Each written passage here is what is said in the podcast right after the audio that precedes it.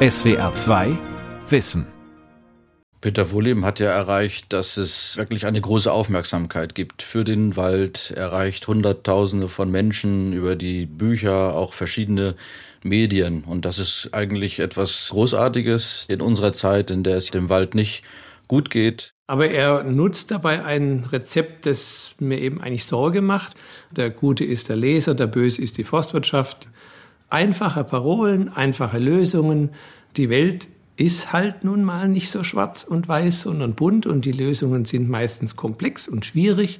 Und beim Wald ist es nun mal leider auch so. Der Wald des Peter Wohleben. Wunsch oder Wirklichkeit? Von Brigitte Schulz.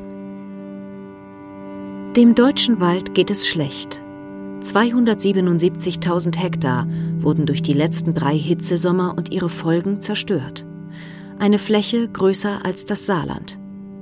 Deshalb ist der Wald ein Top-Thema in Politik und Gesellschaft und mit ihm der Förster und Autor Peter Wohleben.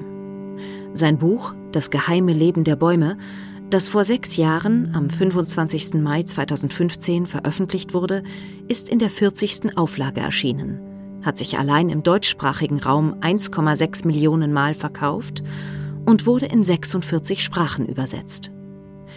Die Verfilmung des Bestsellers kam im Januar letzten Jahres in die deutschen Kinos. Diese Besucherinnen und Besucher waren begeistert.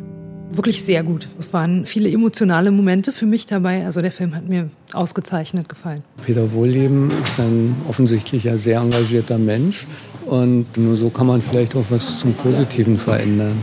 Das denke ich schon, dass Pflanzen halt auch ein Gehirn haben oder über Gefühle und über Schmerzen verfügen, das glaube ich. Aber ich kann mir schon vorstellen, dass es bei vielen Förstern, Jägern, Menschen, die irgendwie in der Wissenschaft verankert sind und da nicht ein bisschen über den Tellerrand rausschauen, dass die da große Probleme haben mit diesen Thesen von dem Wohlleben. Denn spätestens zum Kinostart Mitte Januar 2020 hagelte es verstärkt Kritik von Seiten der Presse.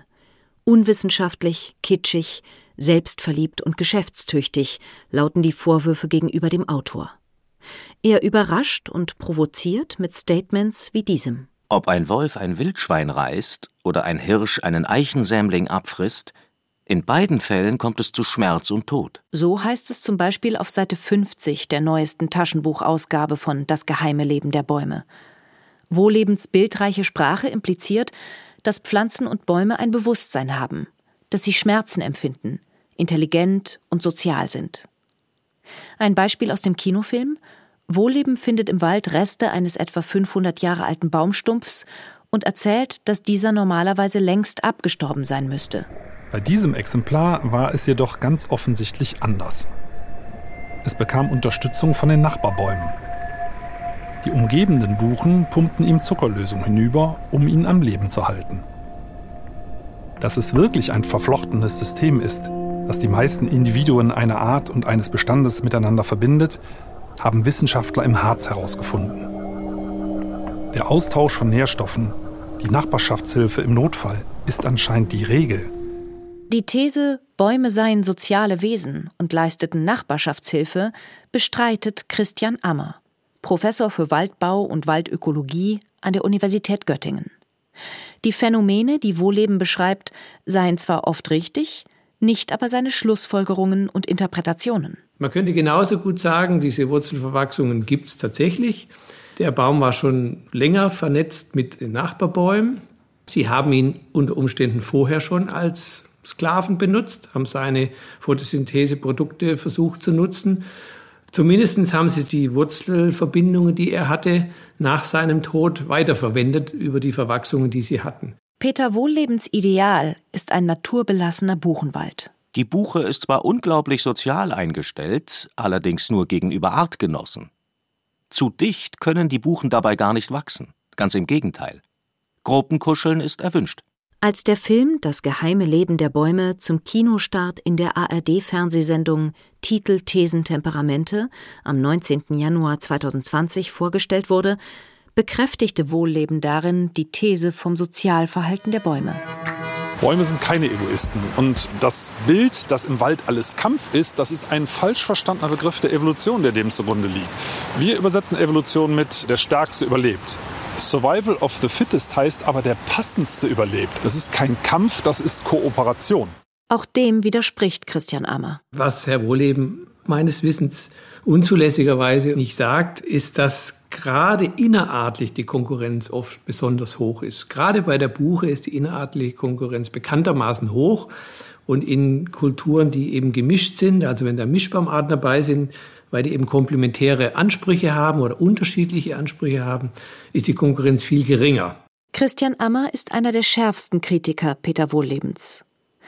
Als das Buch Das geheime Leben der Bäume nach seinem Erscheinen 2015 von der Presse fast ausnahmslos positiv besprochen wurde, initiierte er eine Petition, gerichtet an die Medien, mit der Aufforderung, man möge die Wohlleben-Thesen hinterfragen und auch die Meinungen von kritischen Wissenschaftlern einholen. Rund 4500 Mitarbeiterinnen und Mitarbeiter aus Wissenschaft und Forstwesen haben die Petition unterschrieben. Stein des Anstoßes war unter anderem die Sprache des Buches, die Bäumen menschliche Eigenschaften zuordnet und sie zu moralisch guten Wesen stilisiert. Sie unterstützen Nachbarn und Verwandte, heißt es da etwa, stillen ihre Kinder und kümmern sich aufopfernd um sie, während die sich munter im Baumkindergarten vergnügen. Wird ein naher Verwandter gefällt, bleiben die Kleinen als Waisen zurück der Literaturwissenschaftler und Journalist Christoph Schröder hat analysiert, warum das geheime Leben der Bäume solch ein Bestseller wurde. Ich denke, dieses Buch hat einen Zeitgeist getroffen. Wenn wir uns überlegen, dass wir gerade in einer Gesellschaft leben und in einer Zeit leben, in der vieles jedenfalls wahrgenommen wird als nicht funktionierend. Gesellschaftliche Zusammenhänge, Politik und so weiter und so fort.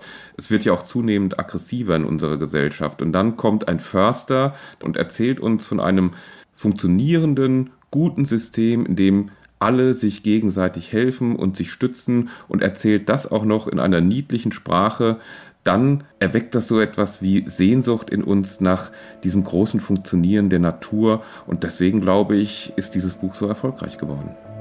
Mit Das geheime Leben der Bäume als Film und Buch versteht der Förster Peter Wohlleben, Begeisterung für Naturphänomene zu wecken, die tatsächlich existieren. So synchronisieren sich Laubbäume, um in unregelmäßigen Zyklen gemeinsam zu blühen.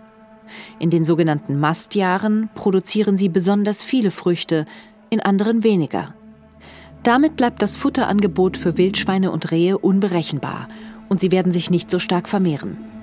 In den Mastjahren können die Waldtiere außerdem nicht alle Früchte fressen, so dass viele Samen im nächsten Jahr keimen. Das Überleben der nächsten Baumgeneration ist gesichert. Und noch ein Mechanismus ist wissenschaftlich unbestritten. Bäume reagieren auf Schädlinge, indem sie Bitterstoffe oder Gifte entwickeln, die den Raupen nicht schmecken oder nicht gut tun. Außerdem können sie den Speichel einiger Insektenarten identifizieren. Peter Wohleben schreibt dazu, der Speichel jeder Art ist spezifisch und kann zugeordnet werden. So gut zugeordnet, dass durch Lockstoffe gezielt Fressfeinde herbeigerufen werden können, die sich freudig auf die Plage stürzen und so den Bäumen helfen. Das Erkennen des Speichels ist nebenbei ein Beleg für eine weitere Fähigkeit der Bäume. Sie müssen demnach auch einen Geschmackssinn haben. Das Phänomen sei richtig. Doch dass Bäume über Sinneswahrnehmungen wie einen Geschmackssinn verfügten, bezweifelt der Biologe Torben Halbe. Während seines Studiums an der ETH Zürich hat er sich auf Chemie und Neurowissenschaften spezialisiert. Mittlerweile arbeitet er für den Deutschen Forstwirtschaftsrat. Man benötigt dafür aber keinen Geschmackssinn, der das zentral analysieren würde und dann vielleicht mit der Erinnerung abgleichen, wie das bei unserem Geschmackssinn ist, sondern das können eigentlich die Gene in den einzelnen Zellen der Pflanze leisten. Torben Halbe vergleicht die Reaktion von Bäumen auf Schädlinge mit dem menschlichen Immunsystem. Dies reagiere auf Krankheitserreger, indem es bestimmte Abwehrzellen bilde, die chemisch an die Viren oder Bakterien angepasst sind. Auch dies sei ein genetischer Prozess, der nicht bewusst wahrgenommen werde. Der Biologe ist der Meinung, dass viele Behauptungen Wohllebens nicht den neuesten Erkenntnissen der Neurowissenschaft entsprechen. Um dies zu belegen, hat er ein Gegenbuch geschrieben unter dem Titel Das wahre Leben der Bäume. Darin widerlegt Torben Halbe Wohllebens Behauptung, dass Bäume schmecken, denken und fühlen können. Denn dafür bräuchten sie ein Bewusstsein und somit ein Gehirn, was sie jedoch nicht hätten. Wir können eben auch sagen, dass diese Strukturen bei Bäumen nicht vorliegen. Es reicht eben nicht, ein paar elektrisch aktive Zellen zu haben, sondern die müssen auf eine besondere Art vernetzt sein. Sie müssen Signale schnell genug weiterleiten können, um mit ausreichender Zeitauflösung Berechnungen durchführen zu können. All diese Dinge könne man bei Bäumen nicht beobachten, so der junge Biologe Torben Halbe, der keine wissenschaftliche Laufbahn eingeschlagen hat, sondern sich auf Wissenschaftskommunikation spezialisiert hat. Ganz anders argumentiert Pierre Ibisch. Der ist ebenfalls Biologe und Professor an der Hochschule für nachhaltige Entwicklung in Eberswalde. Ibisch verweist darauf, dass viele von Wohllebens Aussagen sich auf Ergebnisse der Pflanzenneurobiologie bezögen, ein kleines, relativ neues Forschungsgebiet. Wenn mit neuen Methoden die Grenzen der Erkenntnis weiter verschoben werden, mussten wir uns häufig schon korrigieren. Das betrifft gerade auch den Bereich, um den es hier geht, Kommunikation von Pflanzen, Intelligenz von Pflanzen, Kooperation zwischen Lebewesen im Ökosystem. Pierre Ibisch wirft den Wohlleben-Kritikern Ammer und Halbe vor, die neuesten Studien nicht zu kennen. Es gebe sehr wohl auch solche, die eine ausgeklügelte Kommunikation zwischen Bäumen bewiesen. Die kanadische Wissenschaftlerin Suzanne Simard hat sich da besonders verdient gemacht, nachzuweisen, dass es da zum Stoffaustausch nicht nur zwischen Pilz und Baum kommt, sondern auch von Baum über Pilz zu anderen Bäumen. Da wird es dann spannend. Tatsächlich auch kleine Moleküle wo es nicht darum gehen kann, eigentlich Energie auszutauschen, sondern wo dann tatsächlich schon wieder Signalaustausch plausibel wird. Und andere Arbeiten haben nachgewiesen, dass mit den Wurzelspitzen sogar erkannt werden kann vom Baum, ob es sich um Individuen handelt der gleichen Art oder gar um näher verwandte Organismen. Die Wohlleben-Kritiker Ammer und Halbe wiederum verweisen auf Studien, die eindeutig belegten, dass Bäume kein Gehirn hätten. Aber es ist interessant, dass ein Übersichtsartikel erschienen ist in einer renommierten Zeitschrift Trends in Plant Science heißt die und da kommen die Autoren zum Schluss, Pflanzen brauchen kein Gehirn und sie haben auch keins. Christian Ammer betont, dass das Gebiet der Pflanzenneurobiologie umstritten ist in Deutschland gibt es beispielsweise kein eigenständiges universitäres Institut dafür.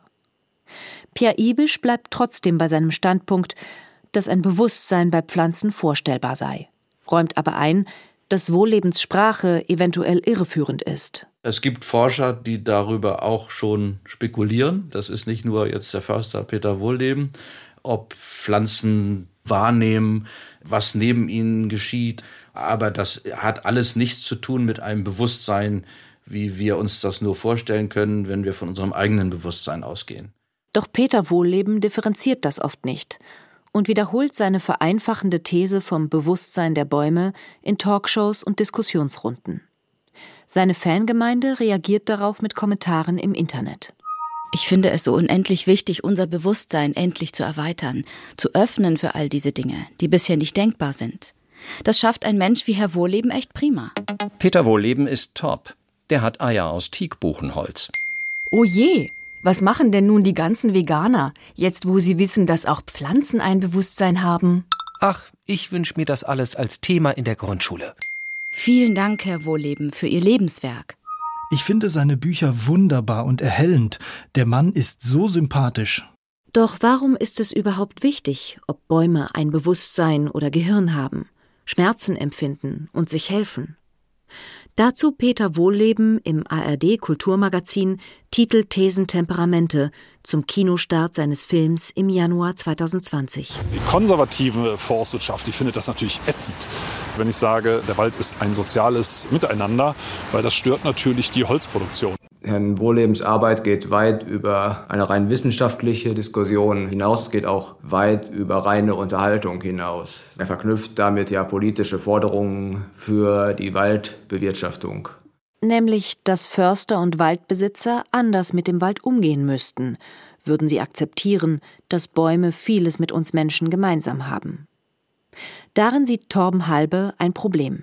Wenn impliziert wird, dass Bäume so menschenähnlich wären, um dann zu konstruieren, man dürfe sie deswegen weniger nutzen oder müsse sie auf eine andere Art nutzen oder müsse den Wald sogar ganz stilllegen, dann berührt das das Leben von sehr vielen Menschen. Und zwar rund eine Million. So viele Menschen sind in Holz- und Forstwirtschaft beschäftigt. Sie erzielten im Jahr 2018 einen Jahresumsatz von über 180 Milliarden Euro. Von Wohllebensforderungen sind die wenigsten begeistert. Weniger und schonender Holz zu ernten, auf schnell wachsende Nadelbäume zu verzichten und den Wald sich selbst verjüngen zu lassen. Peter Wohleben machte schon 2015 vor allem die falsche Waldbewirtschaftung und die Förster für den damals schlechten Zustand des Waldes verantwortlich. Ist er nämlich reich an Buchen, wie der in seinem Heimatort Hümmel, würde er auch der Klimakrise standhalten, steht in seinem Bestseller Das geheime Leben der Bäume auf Seite 180. Für die alten Buchenbestände meines Reviers habe ich es anhand der verfügbaren wissenschaftlichen Daten einmal ausgerechnet. Selbst wenn wir hier in Hümmel irgendwann einmal spanische Klimaverhältnisse haben sollten, müsste die überwiegende Zahl der Bäume damit zurechtkommen. Die einzige Voraussetzung ist, dass der Wald nicht durch Baumfällungen in seiner Sozialstruktur gestört wird und weiterhin sein Kleinklima selbst regeln kann. Ein Argument für den naturbelassenen Wald, wie ihn Peter Wohleben fordert, haben auch Pierre Ibisch und sein Team an der Universität Eberswalde gefunden. Ein Wald mit vielen, dicht beieinander stehenden Bäumen ist beispielsweise bis 8 Grad kühler als ein lichterer Nadelwald. Wir haben durchaus Befunde, die nahelegen, dass die Bäume gesünder sind, wenn sie in einem dichten, wenig vom Menschen beeinflussten Bestand wachsen können, mit viel Totholz, wo es wirklich auch um dicke Stämme geht, die dann auf dem Boden liegen, sich über Jahrzehnte zersetzen zu Mulm, erhebliche Mengen Wasser gespeichert haben, humusreiche Böden im Wald, die wiederum Wasser speichern. Und das ist das genau, was wir beobachten. Urwaldartige alte Wälder haben sich deutlich besser gehalten als solche, wo der Mensch stark aufgelichtet hat. Sind alte Waldbestände und viele Buchen also die Retter in der Klimanot? Darüber streiten Wissenschaftler und Förster, Ökologen und Biologen. Wohllebenkritiker Christian Ammer betont in der Debatte, dass selbst Buchenbestände mittlerweile Hitze- und Trockenschäden aufwiesen. Die Hitzesommer und ihre Folgen würden von der Forstwirtschaft verlangen, schnell zu reagieren. Nur wie sei unklar. Wir müssen uns jetzt schneller als vielleicht vorher gedacht war, weiter bewegen, den Wald so gut wir es heute wissen und wir können es aber schlecht einschätzen, Richtung Klimawandel umzubauen. Anders als Peter Wohllebens Vorstellung vom Wald, der sich weitgehend selbst reguliert, ohne dass der Mensch eingreift, ist Konsens des Nationalen Waldgipfels 2021, man will mehr Mischwald mit Baumarten anlegen, die besser mit Hitze zurechtkommen. Waldbesitzer, die besonders klimafeste Wälder anpflanzen oder erhalten, werden künftig mit einem zusätzlichen Förderprogramm belohnt. Zusätzlich gefördert werden diejenigen, die die CO2-Speicherleistung ihrer Forste weiter ausbauen oder sicherstellen, dass ihr geerntetes Holz in langlebigen Holzprodukten verwendet wird. Bei der Frage, ob man Wälder durchforsten soll, also Nachbarbäume entfernen, damit die anderen mehr Wasser und Nährstoffe zur Verfügung haben, gehen die Meinungen auseinander. Entgegen der Position von Peter Wohlleben sind viele Wissenschaftler, beispielsweise von der Forstlichen Versuchs- und Forschungsanstalt in Freiburg, dafür. Christian Ammer ist für Differenzierung. Buchenwälder müsse man vorsichtig durchforsten, denn sie vertrügen nicht viel Sonnenlicht. Anders sei es bei Nadelbäumen. Gerade bei der Fichte ist es auch durch zig Untersuchungen belegt, dass man zum Beispiel den Trockenstress des Einzelbaums verringern kann, dadurch, dass man eben zwei, drei Nachbarn für ihn entfernt, weil er dann eben mehr Wasser zur Verfügung hat. Aber diesen Befund jetzt auf alle Baumarten und alle Verhältnisse, auch alle Altersstufen zu übertragen, ist halt einfach wieder zu einfach. Als Kritiker der konventionellen Forstwirtschaft hat Wohlleben schon vor Jahren sein Beamtenverhältnis als Förster gekündigt. Heute kümmert er sich um den Wald seiner Gemeinde Hümmel in der Eifel. Zwar wird auch dort mit Bedacht Holz geerntet, aber es wird mit Pferden herausgeholt, statt mit Harvestern. Diese riesigen Erntemaschinen beschädigen laut Wohlleben den Boden. In Hümmel gründete Peter Wohlleben auch seine eigene Waldakademie, mittlerweile ein florierendes Familienunternehmen, so der Journalist und Buchkritiker Christoph Schröder. Da sind mehrere Personen mit dem Namen Wohlleben angestellt und da kann man Erlebnisse buchen. Also man kann ein Kamingespräch mit Peter Wohlleben buchen für 159 Euro und eine Nacht unter freiem Himmel für 289 Euro. Das kann man da in den Warenkorb tun und dann kann man das buchen und dann bezahlt man das und dann trifft man Peter Wohlleben zum Kamingespräch und das lässt er sich natürlich bezahlen. Auch das ist wohlgemerkt nicht verwerflich. Autorinnen, Autoren müssen von etwas leben und das ist ein Geschäftsmodell, das funktioniert. Nur, man muss es halt auch sagen, dass es da auch Peter Wohleben nicht nur um die gute Sache, sondern auch ums Geldverdienen geht. Guten Morgen. Heute bin ich bei Old Tico, dem ältesten Baum der Welt. Fast 10.000 Jahre alt. Und das macht mich demütig, weil Natur so langlebig ist und Bäume so viel aushalten mehrere Klimawandel hat diese kleine Fichte schon ausgehalten. Sie hat unheimlich viel erlebt. Das Einzige, was sie nicht verträgt, ist eine Motorsäge. So Peter Wohlleben im Kinofilm Das geheime Leben der Bäume. Mittlerweile ist er eine Galionsfigur der Umweltbewegung. Der Kinofilm zeigt ihn auf einer Demonstration gegen die Abholzung des Hambacher Forsts.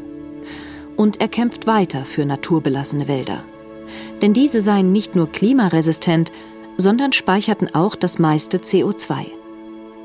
Das jedoch ist ein weiterer Punkt, den viele Wissenschaftler bezweifeln. So fand ein internationales Team, darunter Umweltforscherinnen und Forscher des Karlsruher Instituts für Technologie, heraus, dass sich die weltweit größten Kohlenstoffsenken in jungen, nachwachsenden Wäldern befinden.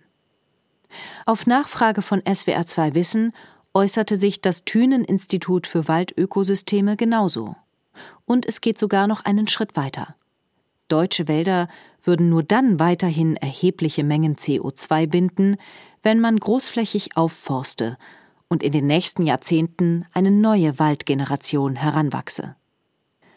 Außerdem seien Wälder zukünftig nur noch eine CO2-Senke, wenn der reguläre Holzeinschlag heruntergefahren wird, also weniger Bäume gefällt werden. In einer im Sommer 2019 veröffentlichten Presseerklärung klang das Thünen-Institut noch optimistischer. Es war bei seiner Kohlenstoffinventur von 2017 zu dem Schluss gekommen, dass unsere Wälder eine klare CO2-Senke sind und jährlich 62 Millionen Tonnen CO2 binden. In etwa die Menge, die die deutsche Industrie an Treibhausgasen ausstößt. Dies sei jedoch nach den Schäden der heißen und trockenen Sommer 2018 und 19 fraglich geworden.